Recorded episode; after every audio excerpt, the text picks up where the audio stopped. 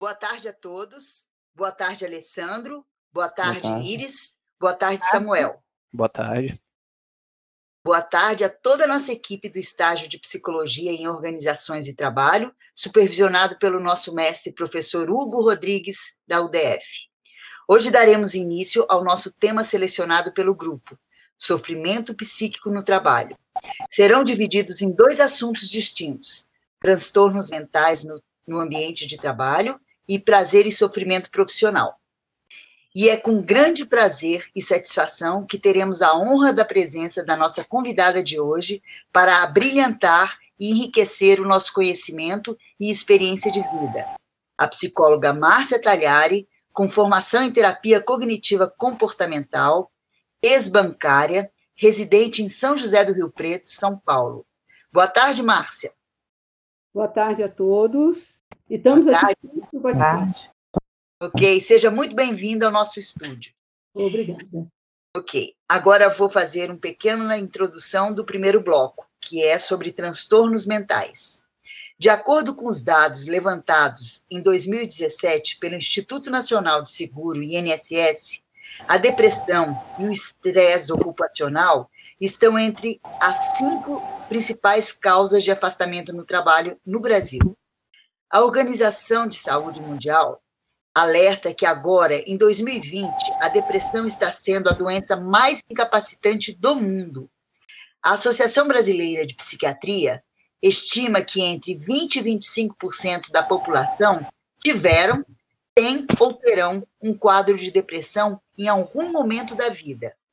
Em transtornos mentais, tais, é, mais comuns dos trabalhadores estão a demência, o transtorno de personalidade, o alcoolismo crônico, a síndrome da fadiga, do esgotamento, a neurose profissional e o próprio episódio depressivo.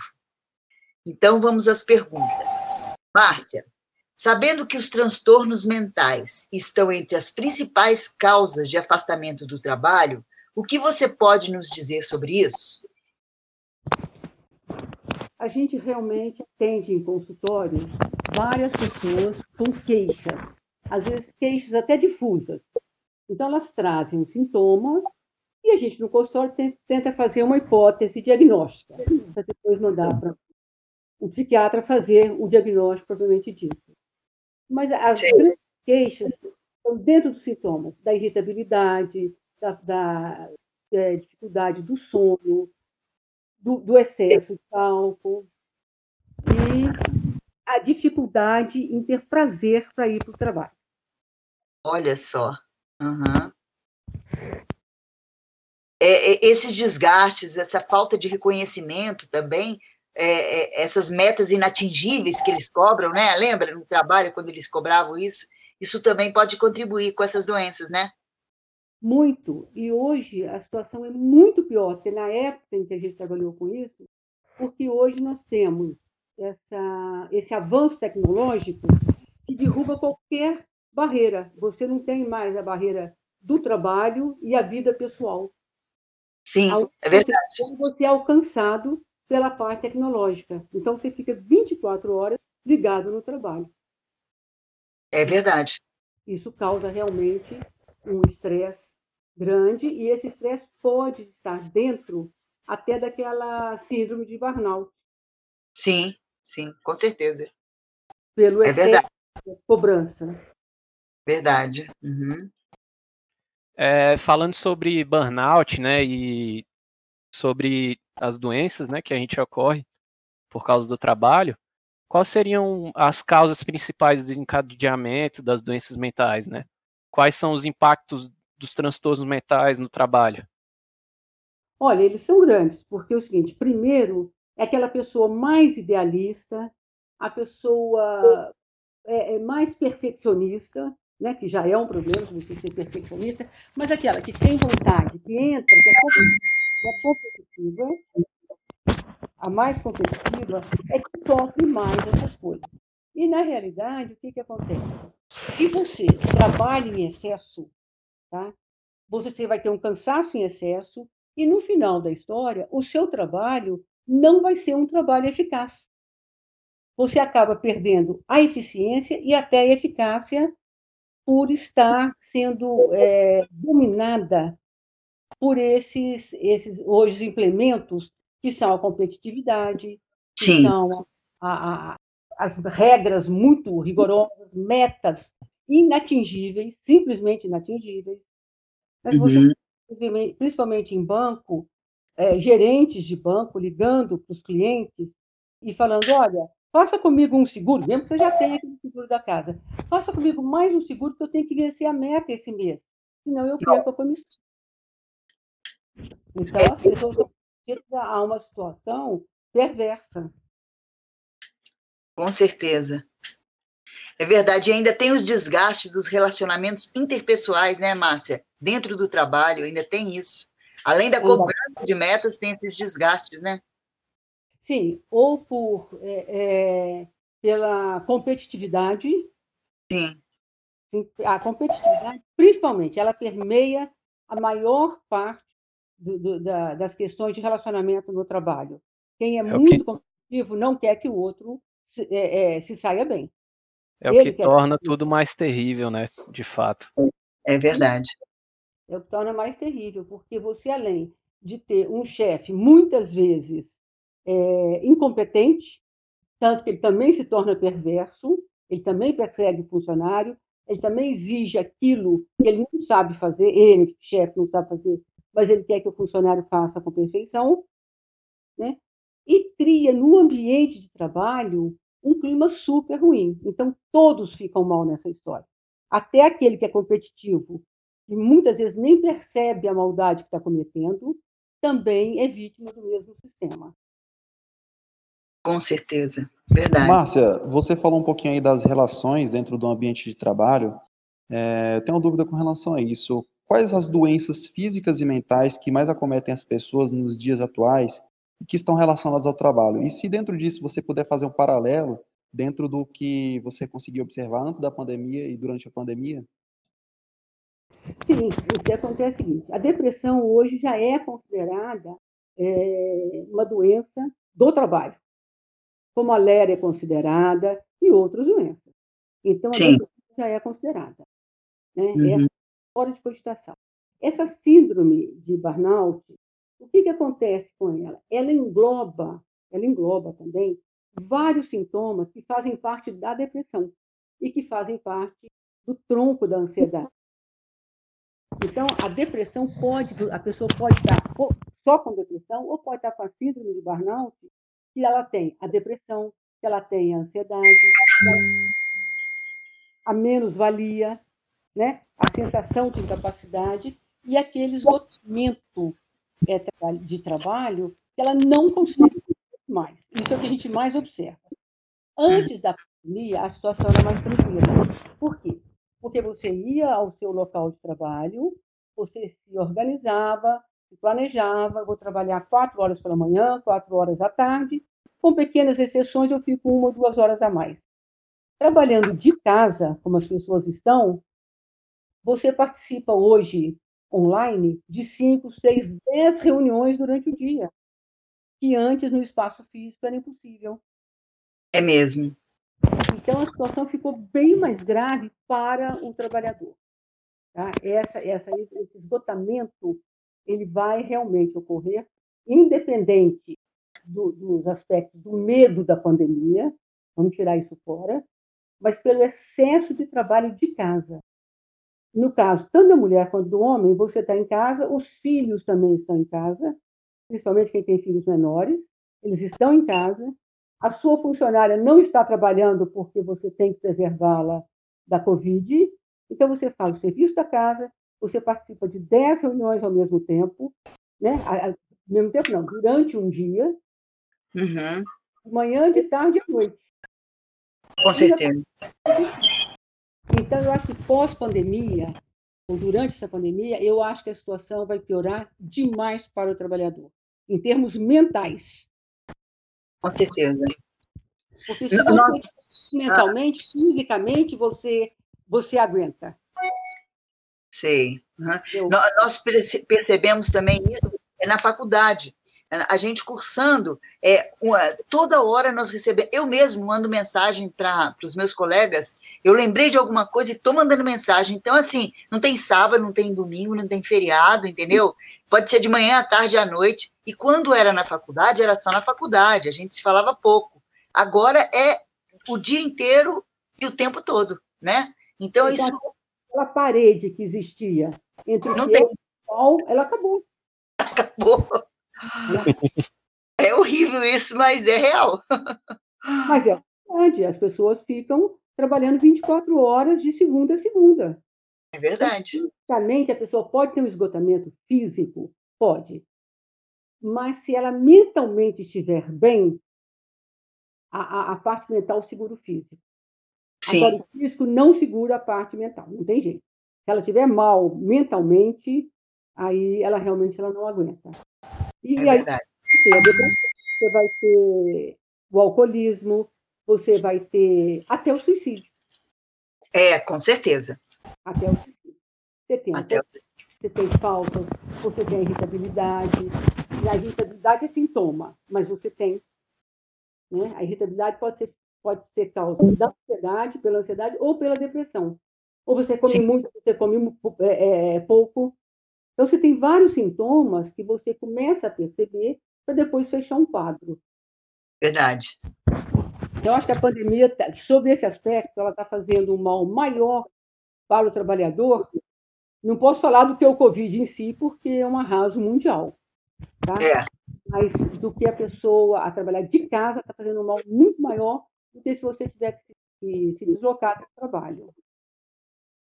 Com é, certeza, você tem razão. É, é aquela questão que, que você falou, realmente não tem mais barreiras, né? É o tempo não. inteiro trabalhando, de fato. As paredes foram todas derrubadas. Você, é verdade. Você está acessível 24 horas por dia, de segunda a domingo. Porque as pessoas mandam para você um e-mail, mandam para você uma mensagem, mandam um WhatsApp e você tem que responder. Isso faz parte do trabalho. Né? Incrível, é verdade. Consequências por isso. E falando num, num modo geral agora, né? É, a gente já falou sobre alguns transtornos, né? É, que que você acha que a gente pode fazer para poder evitar esses transtornos mentais causados dentro do, do, trabalho, né? Tanto tanto a pessoa só quanto a empresa, no caso, né? É, na realidade, todos são responsáveis. A própria pessoa, a empresa e o próprio federal, estadual, municipal, todo o sistema acaba sendo é, é, prejudicado e, ao mesmo tempo, culpado do que está acontecendo. Respo é, né, ele tem uma responsabilidade grande. Por quê? Porque é o seguinte: primeiro tem que haver bom senso. Se você não tiver bom senso, você não tem equilíbrio. Né? Verdade não tiver equilíbrio, não tiver bom senso, ele vai te sobrecarregar. Então, o que, que hoje pode ser? As pessoas hoje têm, hoje com a síndrome, né, ela tem poucas alternativas, mas ainda tem. E é assistir filme, assistir uma série para poder distensionar, ela é, fazer exercícios em casa, o que é mais difícil, mas ela pode fazer. Dependendo do local que ela mora, ela pode até fazer uma caminhada, né? ela pode fazer meditação, é isso que vai ajudá-la. E ela pode também fazer como se fosse uma terapia em grupo, né? Ela, a própria pessoa conversando com outros amigos por WhatsApp, pelo, pelo canal que for, pode trocar ideia de como eles estão se sentindo e o que, que pode ser feito para se evitar um mal maior. E as pessoas começam a trocar ideia. Outro dia, uma, uma jornalista muito importante da Globo, que realmente ela tem programa próprio, teve, uma das pessoas mais conhecidas do país, ela se mostrou na internet fazendo blusa de tricô. Olha só! que legal! É, você falou o nome que já que ela apareceu na internet e mostrou, a Sandra Nemberg. Olha só! Não está fazendo as blusas dela, ela fez as blusas dela de inverno. Porque ela falou que é uma maneira. Até talentos aparecem nesse, nesse período, que a pessoa não sabia que era que, que tinha esse talento, e ela só. Fazendo... É, e ela mostrou a blusa, ela, ela tirou uma foto vestida com a blusa e fala, feito por mim. Entendeu? Muito bom, muito bom mesmo. Então, Então, essas, essas ideias, né?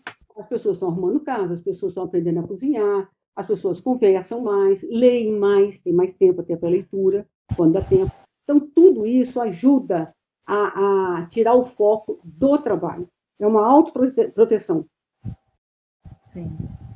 É, Márcia, é, dentro, dentro dessa questão ainda, eu queria saber de você, assim, como podemos identificar um caso dentro da empresa, dentro do trabalho, que precisa de afastamento? E quais, e quais os impactos, né, que, que esses transtornos mentais, né, é, eles têm, assim, no trabalho, né, dessa pessoa, em relação ao afastamento, né? Quais os impactos desses transtornos nesse ambiente? Olha, o que acontece é o seguinte: para identificar, o terapeuta para identificar, ou o psiquiatra para identificar, ou outro médico que identifique isso e mande para um psicólogo e para um, um psiquiatra, tem, realmente, a primeira coisa é sensibilidade. Se uma pessoa está com queixa recorrente, essa pessoa está com sintomas de dormir mal, de se sentir irritada, de ter mudanças de comportamento, tudo isso, né, o choro fácil, tudo isso vai levando a perna. Por que está acontecendo? Por que, que antes eu não era assim? Então, a própria pessoa também começa a se comparar e outros colegas podem comparar, podem perceber seu comportamento e dar um toque. Olha, você antes não era assim e agora você está assim, está diferente, talvez seja melhor procurar um médico. Tá, isso aí é uma das formas de você ter. Ou a própria pessoa, ou alguém do, do ambiente de trabalho, ou mesmo ambiente familiar. Procurou, uhum. você vai se tratar. Agora, se você não se tratar, o que, que acontece? Você cronifica um estado de saúde. E isso pode Sim. acompanhar para o resto da vida.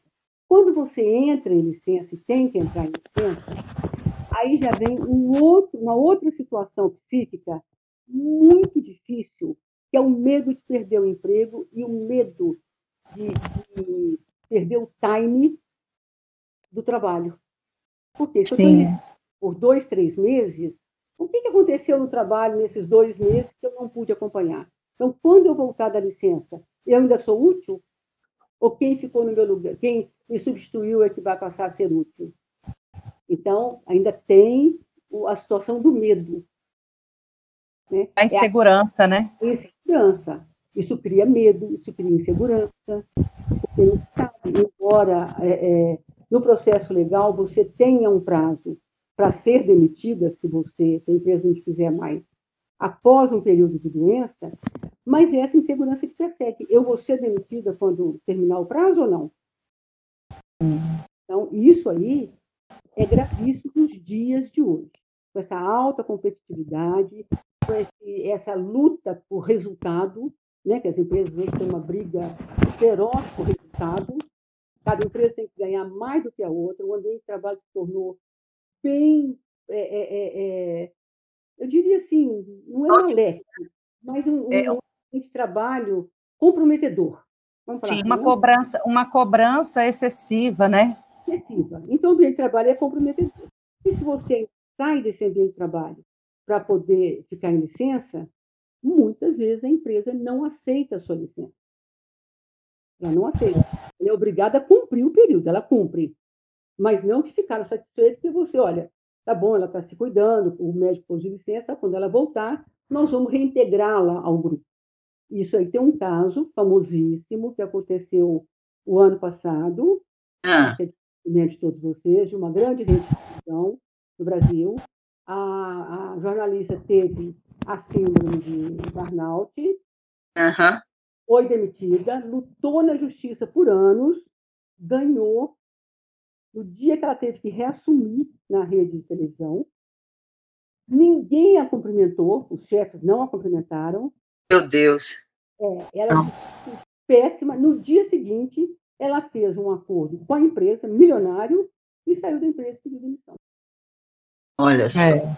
Foi notícia de todos os jornais, falados, escritos, internet, e ela tem dado palestras sobre isso. Nossa, que coisa, é. né?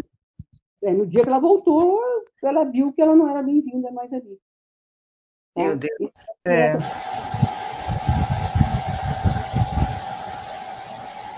É, olha só, eu, é eu tenho um exemplo também que nós trabalhamos no Banco do Brasil Lá no Banco do Brasil, se você saísse de licença é, por até três meses, é, é, claro que depois o INSS vai assumir, mas não é isso. Você perde automaticamente a comissão que você tem. Entende? Perde então, direito. Perde direito. direito direito à comissão. Então, o que, que acontece?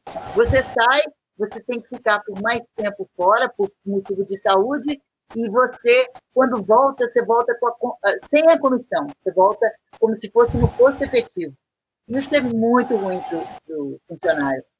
Então, é, é, é, muito, muito comprometedor. Os transtornos mentais, daí, né, aí cadeia muita coisa no, no ser humano né?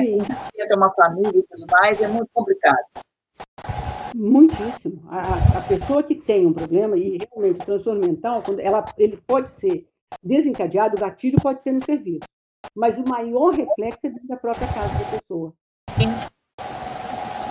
Com certeza é. Então, é uma situação muito perversa. A gente ter atitude, as pessoas terem atitude, você sabe que você vai levar o outro a um desgaste absoluto. Um desgaste absoluto. É, essa questão da, da incerteza referente ao trabalho realmente é o que leva o pessoal a pensar que não vai conseguir, né, de fato. Né? Igual, por exemplo, sair de uma licença e não saber como o que, que vai acontecer quando voltar, né? É. Teve uma, uma outra situação de trabalho, por exemplo, quando eu saio para o neném, Uhum. Você tem não sei quantos dias. E nas empresas particulares, de modo geral, a pessoa não fica mais de dois meses fora da, da empresa. Para não ter realmente o conhecimento que ela vai adquirir, que as pessoas se apresentam muita rapidez, dois meses é muito tempo. Sim. Portanto, comum dois meses de trabalhar. Isso é muito comum em empresas é, particulares. E esses vários Vai. Inclusive dentro da minha própria família. É isso mesmo. É né? A insegurança, o medo. Porque assim, tem insegurança medo. Se eu perco o meu trabalho, eu, eu perco a minha dignidade. Então, agora nós vamos fa falar no segundo tópico, segundo item, prazer e sofrimento no trabalho. O trabalho é de suma importância para o indivíduo e é onde ele constrói sua subjetividade, seus elos sociais, distendendo daí fontes de prazer ou sofrimento.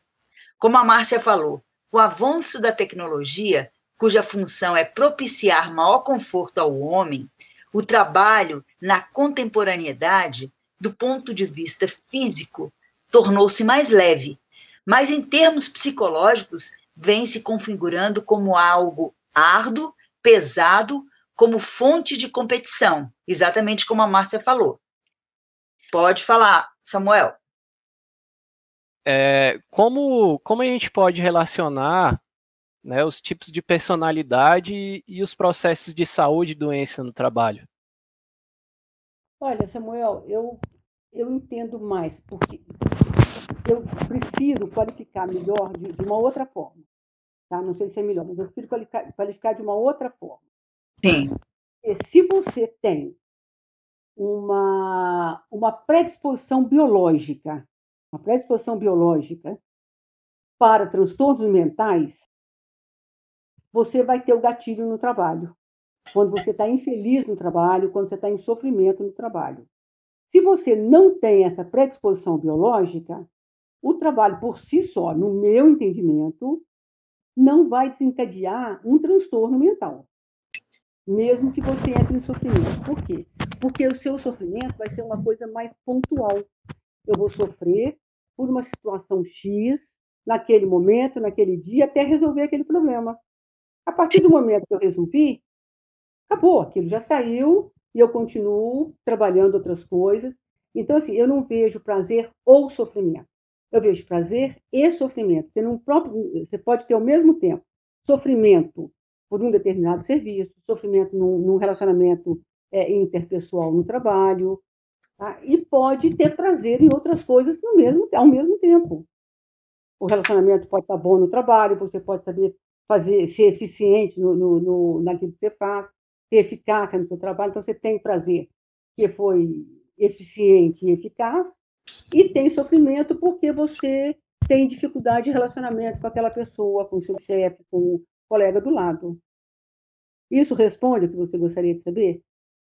De entender? Ou você É. acha que Não, eu acho que foi bem colocado, né? A questão de realmente você gostar do, do trabalho, né? Mas todo trabalho, independente do quão você amar ele, você vai ter uma.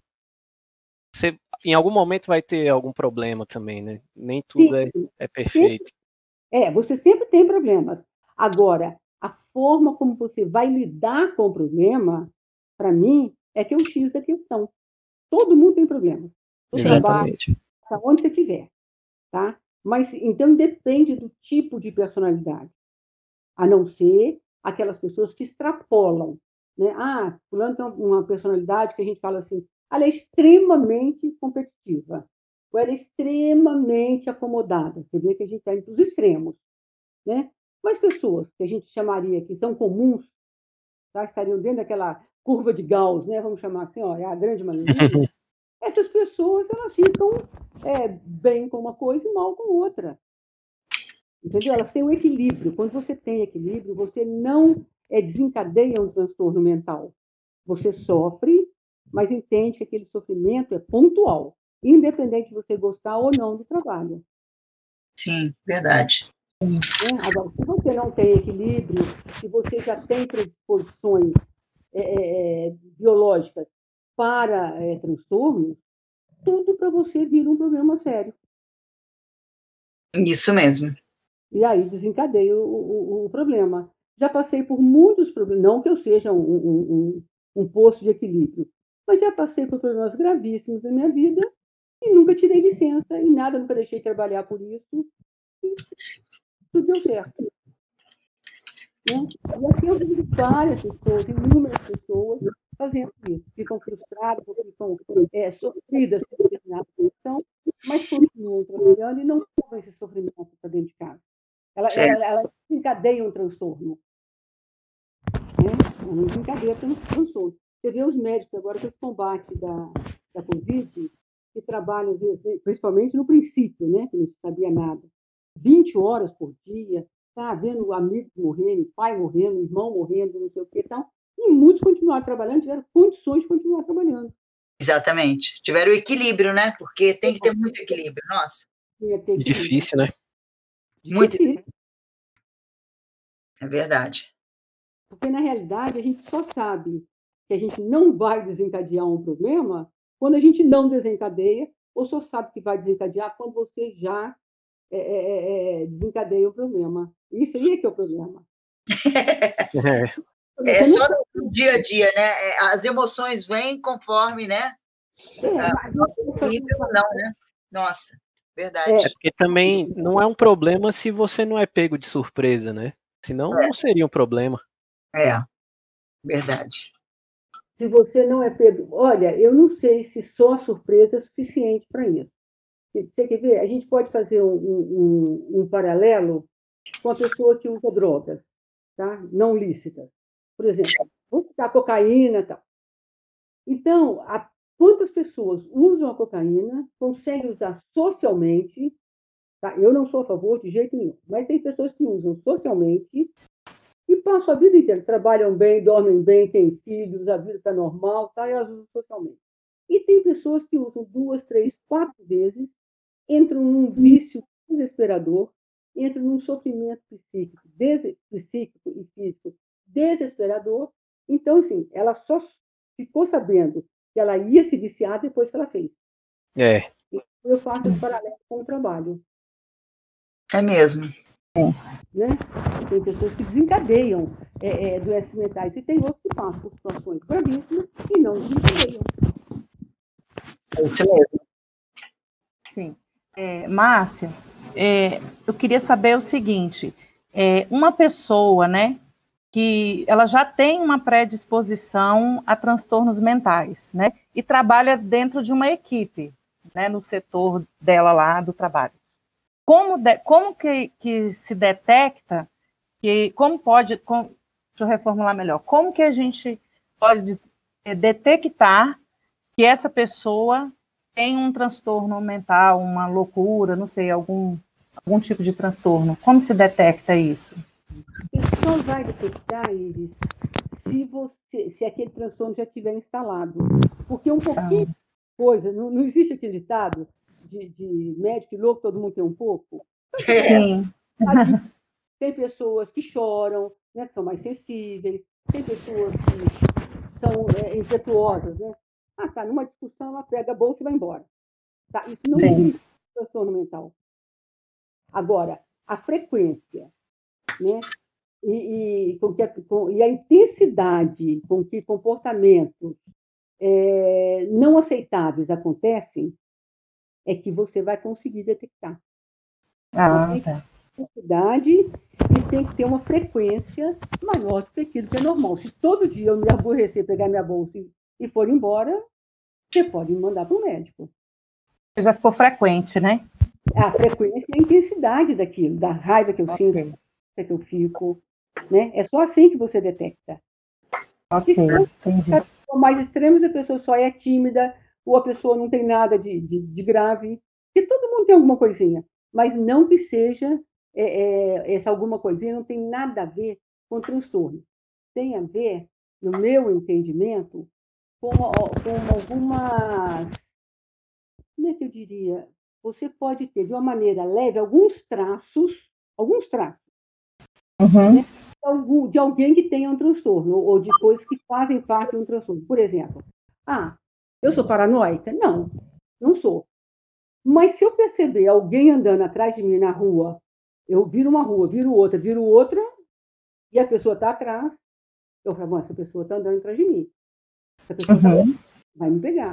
Então, no trabalho é a mesma coisa. Ah, o chefe está passando esse trabalho para mim porque ele quer me ferrar. Entendeu? Entendi. Muito esse tipo de comportamento. Ah, ele passou para mim porque ele quer me ferrar. Ele acha que eu não vou dar conta e ele vai me ferrar. Isso é um traço, mas não tem nada a ver com transtorno nem com doença mental. Isso pode ser um traço paranoide. Sim. É. Contra mim. Uhum. É, e tem gente que tem, tem essa coisa, é, é, é, se sente perseguida, né? Então ela tem o síndrome, a síndrome de perseguição. Ela acha que, que alguém está perseguindo ela, alguém está prejudicando ela o tempo todo. Tem gente que é assim, eu já trabalhei com gente assim. Pois é, mas aí, não, aí Marinês, para mim, é mais do que uma síndrome. Aí é um transtorno instalado. Vai lá.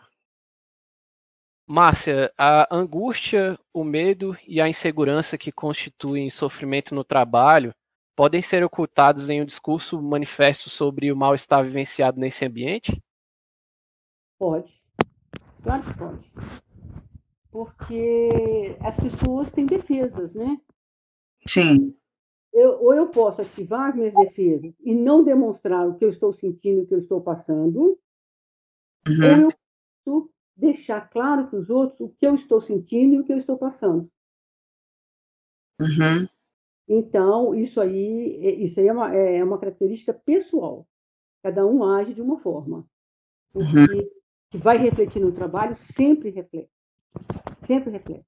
Mesmo que os outros não façam essa, leitura. Olha, ela está com problema. Você pode não fazer a leitura, mas reflete no trabalho. Ah. Seria, seria isso, Samuel? Sim. É, no, no ponto que eu quis pegar é como isso, como uma pessoa pode usar isso dentro do trabalho para realmente né, continuar trabalhando, né? Em Sim, vez de. É, é uma questão de dissimulação. Você vai é, é, para o trabalho super aborrecido, você chega lá para trabalhar e está super aborrecido, mas você entra naquela o seguinte: olha, as pessoas não têm nada a ver com, com o que eu estou sentindo, com o que eu estou passando e você trata todo mundo com cordialidade, você faz, desempenha o seu trabalho bem, então você está simplesmente dissimulando uma situação que você não gostaria de estar passando por ela. É, é, é uma espécie de jogo de cintura, não? Que a pessoa tem no ambiente de trabalho? Olha, pode, pode esquecer, mas eu acho que é mais que jogo de cintura. Eu acho que é mais que jogo de cintura. É responsabilidade e bom senso. Uhum, entendi. Uhum. Isso mesmo. Quem tem bom senso consegue tudo. Tá? E quem tem responsabilidade, que a pessoa às vezes pode ser muito responsável, Mas se ela não tiver bom senso, vai tudo por terra. A pessoa pode ser honestíssima, se ela não tiver bom senso, você não consegue conviver. Ela pode ser muito educada, mas se ela não tiver bom senso, você não consegue conviver, apesar da educação dela. Então, para mim, o bom senso é que vai permear tudo. Certo. Isso ela, mesmo. Ela vai contaminar os outros com aquilo que ela está passando, com aquilo que ela está sentindo. Agora, hum. se contaminar, aí é aquela história. A empresa, ou os amigos, ou os colegas de trabalho vão acabar criando um afastamento dessa pessoa. Sim. Ela, persona não grata. É aquele famoso é, é, desmancha-roda, né? Sim. ninguém quer ficar perto, ninguém quer ficar junto. É verdade. Tem muito isso. Tem muito disso. Então, seria isso, Samuel? Sim. Tem, no sim. caso, é, igual você falou a questão do bom senso, né? A gente pode é, ligar isso como se fosse uma falta de uma pessoa que quer continuar trabalhando mesmo mal, mal, né? Seria uma espécie de falta de bom senso consigo mesma, né? Também. É. É a falta de bom senso. A pessoa que não tem resultado, não. Se você não tiver equilíbrio na vida, nada dá certo. Porque é. o ponto central de tudo é o equilíbrio. O equilíbrio é sinônimo de bom senso. Verdade. É. Isso mesmo.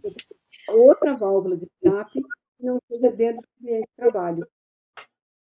Uhum. Isso mesmo. A gente comentou ah. lá atrás. Oi. Márcia, em que circunstância a ressignificação do sofrimento no trabalho desdobra-se em prazer? Olha, eu penso o seguinte: eu preciso trabalhar, o trabalho me dá dignidade, o trabalho me torna uma pessoa confiante, preciso é, ter modelo até para minha família, para filhos, eu preciso do dinheiro do trabalho que eu estou desenvolvendo para sustentar essa família, para não me deixar humilhar de não ter o que dar para os filhos, né? para a família. Então, eu acho que com isso você ressignifica o, o trabalho. Olha, o trabalho, ao invés de eu achar que é um fardo para mim, Sim. eu tenho que entender, sem dar uma de poliana, sem síndrome de poliana. Uhum. Não nada, mas sem a síndrome de poliana. Mas eu tenho que entender que eu preciso do trabalho. E eu tenho que conseguir transformar aquilo numa situação prazerosa, uma vez que eu tiro, eu tenho ganhos nesse trabalho. Ganhos financeiros, inclusive, ganhos pessoais, que é a, a, a dignidade. Né? Eu tenho outros ganhos. Eu Sim. acho que é dessa forma. É isso mesmo. É verdade. Essa questão da, da síndrome de, de Poliana, eu fiquei curioso. É, é, o que seria de fato, né? A, a síndrome da Poliana é o seguinte: a Poliana, tudo para ela tá bom, tudo é perfeito. É assim, ah, eu tô, eu tô com uma perna curta, mas com a outra é mais comprida. Ah. perfeito para ela. Tudo que ela eu olhar, nunca... ela, ela vai ver só o lado bom das coisas, mesmo que aquele momento dela só tenha coisas ruins. Ela não vê as coisas ruins, ela só vê as boas, ela finge que está tudo bem. Eu nunca tinha, tinha ouvido essa expressão, né, no caso. Você nunca tinha ouvido? É um mundo Não. paralelo. Você cria um mundo paralelo. É. Em que nada, está tudo perfeito, tudo bom. Olha, não existe nada que seja perfeito e tudo esteja bom. Não existe. Então, aí está uma tempestade, aquele, né? Vem aí uma, uma tempestade de raio de não sei o que, você falar, ai, que bom, as plantinhas vão ficar bonitas. É verdade. Tem gente que é assim, sabia? Eu conheço. Parece que a pessoa não vive nesse mundo. É que é? Parece que ela não vive nesse mundo, né? É uma coisa incrível. Ela vive pensando. Ela tem um mundo paralelo. Isso, é. Um paralelo. Pode acontecer o que for, que ela não sai daquele bom humor dela, que não chega a ser bom humor, é uma, é uma patologia, é verdade. Porque você não é, é, entra em contato com a realidade. É como se houvesse uma dissociação. É mesmo. Real com o que não é real. E a pessoa vive no que não é real como se fosse o real. Isso mesmo. Né? Então, é. Essa é, é a famosa síndrome de Poliana. é, uma... Oi. Fala, Marinês. Desculpa. Não, eu ia fazer uma pergunta. É, assim, o, hum. é, o sofrimento ético, assim como o criativo, ele auxilia na saúde mental das pessoas? Pode auxiliar? Eu, eu precisaria entender o que, que vocês chamam de sofrimento ético. Se é só é, ético, é pessoal. É, que é só pessoal. É, é, é como esse exemplo que você citou aí anteriormente, né? A pessoa sofre, tem as questões pessoais dela, mas quando chega no ambiente de trabalho, ela fala assim: a, a, ninguém tem nada a ver com isso, isso é uma coisa pessoal minha e eu preciso aqui, né, representar, né, eu preciso trabalhar e, e demonstrar que está tudo bem. Passo por cima de tudo, né? É, passo por cima de tudo, deixo guardadinho é, todo o sofrimento que eu estou vivendo, todas as angústias, eu, eu, tento deixar guardado e vou trabalhar, vou exercer meu, meu trabalho o dia todo. E então, é nesse sentido que a gente fala sofrimento ético. Se auxilia é, na manutenção da saúde mental, né? Isso, se esse tipo de sofrimento quando a pessoa age dessa forma no, no trabalho, se isso pode auxiliar na manutenção da saúde mental, se isso ajuda eu realmente ela. Entendo que sim, eu entendo que sim. Por quê? Porque aquela história, eu tenho um contrato com a empresa ou com a casa que eu trabalho, né? Eu tenho um contrato, uhum. eu tenho que ir lá para desempenhar determinado serviço, né? Sim. Então, se, se naquele horário que eu estou sendo paga para poder desempenhar determinado serviço, eu estiver cuidando da minha vida pessoal, as coisas não estão bem. Aí eu volto outra vez, está faltando bom senso, não é hora para isso. A não ser Sim. gravíssimas. Em situações gravíssimas, você vai ter que ser afastado do trabalho. Sim. Alguém, né? Ah, morreu alguém da minha família, eu não vou trabalhar. Tanto que até a lei prevê isso. Agora, se eu consigo, num ambiente de trabalho, não é esquecer meus problemas, nem guardar os problemas, não. Olha, os problemas estão ali, mas eu tenho um horário para resolver. Igual uhum. o que, a gente fala durante a noite para as pessoas? Olha, ah, mas eu não consigo dormir, que eu fico pensando, a noite é para dormir. À noite você não resolve nada de madrugada. Dorme, tenta dormir, relaxa, vai dormir e de manhã, quando você acordar, aí sim você vai pensar no problema e vai ver que soluções você tem para o problema.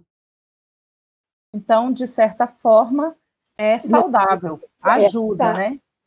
Ele, claro, ele ajuda muito. Por Sim. quê? Porque você não está, você tem que, que, trabalhar primeiro o seguinte, um relaxamento psíquico. Você tem que fazer uma meditação. A, a, a Marilda Lippe, ela tem vários livros, inclusive, que trabalham o sono, a tranquilidade, e para trabalhar a ansiedade, é, vem aqueles disquinhos com música de, de água, né, de cachoeira. Uhum. Sim. de água, de passarinho. Por quê? Porque a hora de dormir é hora de dormir. Senão o corpo não dá conta. Exatamente. A gente tem que ir atrás, atrás dos recursos que vão beneficiar o seu sono, nesse caso. Então, ah, não, eu estou muito agitada. Não adianta ver televisão e ficar no computador ou no celular, que você vai continuar agitada. Então, você tem que buscar tomar um banho quente, buscar os recursos para você realmente fazer aquilo que é devido naquele momento que é dormir, né? Exato. Então, para o trabalho é a mesma coisa. Olha, esse é o meu horário de trabalhar. Se eu vou trabalhar, eu tenho que uhum. ir indo e pensando, olha, não é que o problema vai ficar em casa. Eu, tô, eu sei do problema, eu preciso resolver o problema, mas nesse momento eu tenho que me dedicar a isso. É a mesma coisa quando você está dirigindo. Você não pode estar tá dirigindo Sim. e brigando ou resolvendo problema ou chorando. Não, você tem que estar tá prestando atenção no trânsito. Está no trabalho, você tem que prestar atenção no seu trabalho. Então, eu acho que isso é uma proteção. Acaba protegendo mais a pessoa. Ai. Porque eu consigo separar. É quando a pessoa consegue separar um pouco as coisas. Fazer uma dissociação. Entendeu? Olha, agora é trabalho, depois eu chego em casa, eu vou pensar como resolver. Não sim. sei se responde a sua pergunta, Luísa. Responde, responde sim. Foi exatamente isso que, é, que eu estava pensando, né? Que em relação a essa, essa pergunta, né? Porque uhum. se no momento que, que a pessoa consegue fazer essa, essa dissociação, né, como você disse, ela separação, separação né? Olha, meu, eu estou com esse problema, mas agora eu preciso trabalhar. ok, então ela vai ter um problema a menos, porque se envolve o problema pessoal com o pro, no problema no ambiente de trabalho, ela vai aí a tendência é ela ter mais um problema, né? Mais uma questão. É, ela não resolve nenhuma, nenhuma das duas coisas. Nenhuma das duas coisas, é. Verdade. Aí nós vamos voltar de novo na história do bom senso e do equilíbrio. Verdade. Uhum. Uhum. Mas você, você quer acrescentar mais alguma coisa dessas perguntas que nós te fizemos a respeito desse assunto, prazer e sofrimento? Ou você acha que essas perguntas são suficientes para responder ou para falar sobre isso? Olha, eu só quero dizer o seguinte: pedir a vocês que são os futuros psicólogos, uhum. né, se preparem bem, porque pós-pandemia vai ser um outro tipo de clínica. É verdade. É. E desejo boa para vocês. É. Para nós, né, na verdade, né? É, nessa pós-pandemia, porque é aquela história, né? Um jeito novo de viver. Exatamente. Um uhum. jeito novo de tratar, de, de aprender a lidar com as coisas, porque vai ter muita gente doente, né? É, de acolher. Né? Então, é. por que, que as pessoas estão dizendo, olha, a, tem de Brasília aí, tá? Uma jornalista, né, que vendeu tudo vocês devem estar sabendo disso. Foi recente. Hum. Ela é conhecida também no meio jornalístico aí. E ontem, anteontem, não sei, ela deu uma entrevista dizendo o seguinte, que ela vendeu tudo que ela tem. Ah. Ela falou, para que, que eu preciso de tanta coisa? Agora que ela, ela vendo a pandemia, vendo a morte muito de perto, vendo como a gente morre com facilidade, porque a gente nunca pensa na morte. Mas com a pandemia, você precisa pensar. Né? Uhum. Então, para que ter tantas coisas? Eu quero aproveitar mais a vida, eu quero viver a vida. Olha só. É, ela quer viver a vida, ela vendeu tudo, está morando num lugar menor, de aluguel, entendeu? E levando uma vida que ela tenha tempo para ela, para os amigos, para a família. É, ela falou: eu não preciso ganhar esse dinheiro todo. Olha só. É aí de Brasília. É. Está na, na, nos jornais esse caso dela, essa situação dela. Uhum. Tá? Super interessante né? porque agora os valores mudaram muito, mudaram, estão mudando no mundo inteiro. No mundo inteiro. Agora, aquela meia dúzia de pessoas que realmente são fúteis, que nada muda a cabeça delas, isso aí vai continuar. Com né? certeza, é verdade. Né? A gente conta com os alienados. Mas para quem está vivenciando isso e, e, e ressignificando a vida, a mudança é muito grande. E isso aí vai caber a vocês ajudarem a, a conduzir isso, né, essas pessoas. Sim, tá? com certeza. Sim.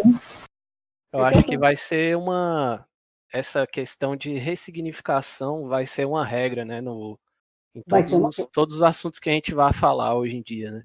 É. Sim, sim. É um jeito novo, né, de viver. Jeito novo de viver, exatamente. De viver. Bom, mas eu só tenho a agradecer a vocês e desejar a todos. Tá, muito obrigado, Márcia. agradecer. Nós agradecemos muito a sua participação, Márcia. É, Márcia, foi muito bom. Muito obrigado mesmo, de coração. Você sempre foi uma profissional excelente e é um orgulho e é muito bom a gente estar com você. A gente aprende muito com você, tá bom? Muito obrigado mesmo. Muito grande. Beijão para você. Obrigado, Márcia. Até a próxima. Tchau. tchau. Obrigada, Márcia.